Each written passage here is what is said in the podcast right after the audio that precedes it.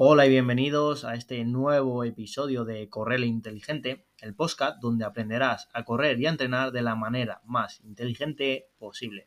Soy Mario Castellanos y en este primer episodio real quiero hablaros sobre cómo comenzar a correr desde cero de una manera efectiva y segura para que correr no se convierta en una actividad de riesgo que pueda llegar a lesionarte y con la que puedas disfrutar a lo largo del tiempo. Lo primero de todo, hay que ponerse en forma para correr. Uno de los errores más comunes al comenzar a correr es pensar que correr te pondrá en forma automáticamente. Error. La realidad es que debes ponerte en forma antes de correr. Esto significa trabajar en la ganancia de fuerza muscular y resistencia cardiovascular al mismo tiempo. Para ello, sí o sí, debes invertir tiempo primero en entrenar la fuerza, incluyendo pesas y cargas que te supongan un desafío, aunque sí es cierto que si nunca has entrenado la fuerza, posiblemente tu propio peso corporal te sirva como, como estímulo, pero esto va a durar poco tiempo. El objetivo es preparar a tu cuerpo para una actividad que puede llegar a lesionarte rápidamente. Esto es debido al impacto, al impacto repetido que conlleva. Calcula. Si cada minuto realiza 160, 170 zancadas, pasos por minuto, durante 20, 30 minutos, ¿cuántos impactos son esos? Además, por si no lo sabes, en cada zancada tus músculos de la pierna, los gemelos, los óleos, pueden llegar a soportar hasta 8 veces tu peso corporal. Si no estás en forma y encima te sobra a un kilo extra, ¿a cuánto aumenta esta fuerza de impacto que soporta tu estructura, tus ligamentos, músculos, huesos, tendones, etcétera.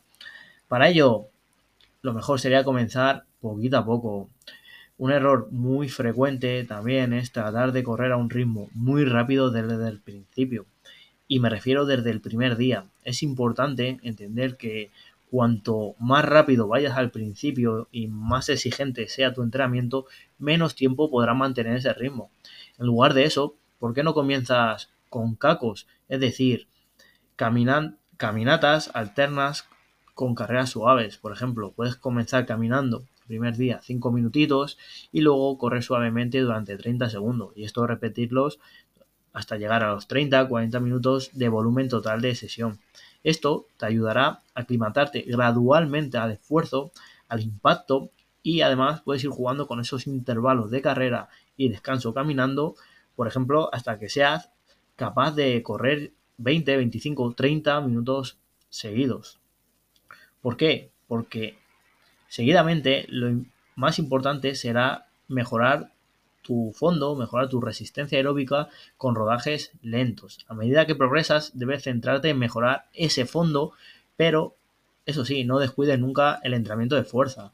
¿Por qué? Porque más adelante nos dará más alegrías, como puede ser eh, buscar más velocidad, ser más rápidos, ser más eficientes si vas a correr eh, carreras de fondo, como pueden ser maratones, media maratones, ¿vale? Incluso para los desafíos de un entrenamiento habitual, como puede ser subir unas cuestas, el entrenamiento de fuerza te va a ayudar a todo eso, ¿vale?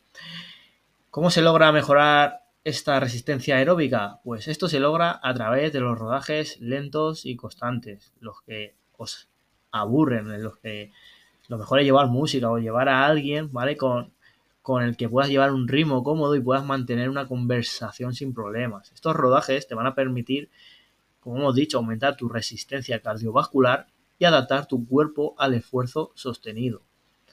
Siguiente paso, ¿qué sería? Pues sería incorporar entrenamientos de series e intervalos.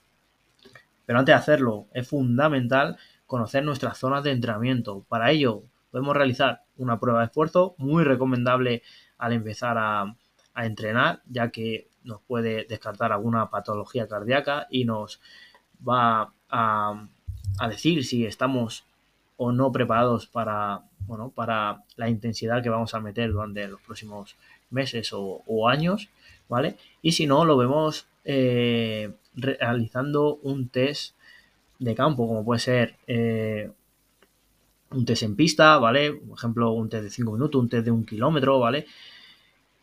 que tan solo necesitamos un dispositivo que nos mida la velocidad, el pulso o simplemente un cronómetro para, para medir el tiempo que tardamos en hacer X distancia, ¿vale? Ya con esta información podremos planificar los entrenamientos específicos que te van a ayudar a mejorar la velocidad, ¿vale? Gracias a las series, a los, a los intervalos y además la resistencia, obvio.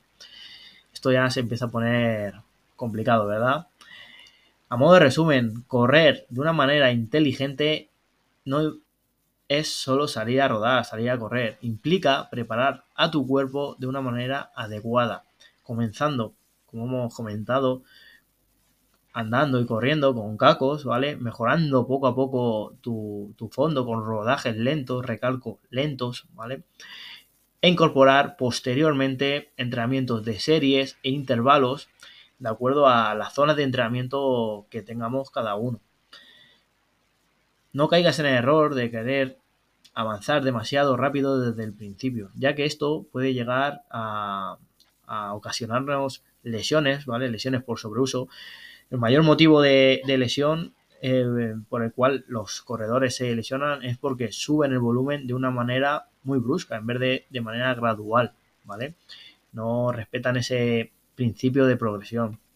Además, esto me lo he encontrado ya con muchos corredores que llegan a demotivarse. Imagínate, si estás habituado a hacer un, un recorrido siempre el mismo, de tu casa al parque, que son 5 kilómetros, el primer día lo haces en 30 minutos, segundo día en 28, 28 el tercer día, 27, poco a poco vas mejorando, pero hay un momento en que te estancas. Joder, siempre lo hago en 25 minutos, siempre lo hago 25 poco, no, no consigo bajar de ahí. Claro, tu cuerpo para mejorar necesita variabilidad, necesita diferentes estímulos, ¿vale? Por eso la clave aquí radica en llevar un entrenamiento que sea inteligente, en el que incluyamos fuerza, rodajes, intervalos, ¿vale? Y paciencia. La clave está en tener paciencia y constancia. ¿Por qué? Porque los resultados reales no se consiguen en dos, tres semanas o dos, tres meses, se consiguen con años de entrenamiento. Aquí tenemos que aprender a jugar a largo plazo. Y esto es todo por hoy. Ha sido un episodio breve, pero que creo que ha proporcionado una información valiosa para que comiences tu, viaje en el mundo del running, de que empieces a entrenar y a correr de una manera inteligente y segura. Si quieres ampliar más información, puedes eh, visitar mi perfil de Instagram, arroba mariocaste.pf y además me puedes hacer todas las preguntas o sugerencias que, quieras a través de, los comentarios o a través de, de Instagram. Y recuerda que la clave está en entrenar de una manera consciente, no de una manera inconsciente y salir a correr a lo loco. Eso solo te va a llevar a, lesionarte. Así que nada, muchas gracias por escucharme y nos vemos en el próximo episodio. Hasta entonces, recuerda, corre de una manera inteligente y disfruta de cada zancada. Salud y kilómetros, amigos. Un saludo.